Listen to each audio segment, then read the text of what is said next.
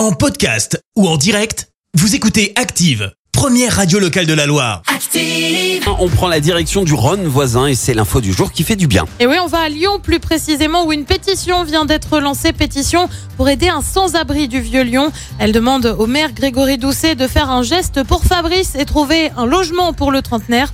Ce SDF de 36 ans est à l'origine d'un geste héroïque. Pour comprendre, il faut remonter une dizaine de jours en arrière. Un incendie éclate dans un immeuble du quartier.